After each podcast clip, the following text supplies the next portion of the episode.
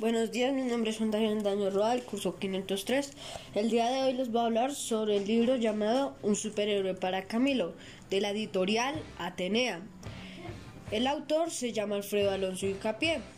Les voy a contar un poco sobre la biografía de Alfredo Alonso. En 1996, Alfredo Alonso empieza su carrera como animador de televisión en Chilevisión. Su primer programa fue Fast Track, programa de videoclips en el cual se dio a conocer.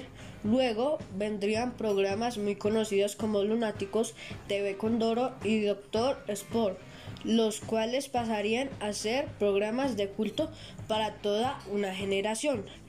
El libro es muy interesante ya que habla de la imaginación porque el niño imaginaba mucho y podía fortalecer cada vez más su imaginación.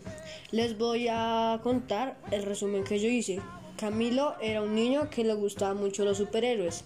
Tenía cómics, afiches muñecos, peluches de superhéroes. Él después de la ducha se ponía la toalla. Como capa lanzaba golpes y hablaba fuerte, como si estuviera en acción.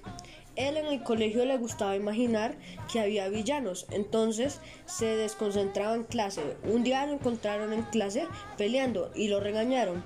Camilo hacía que el maestro era el villano.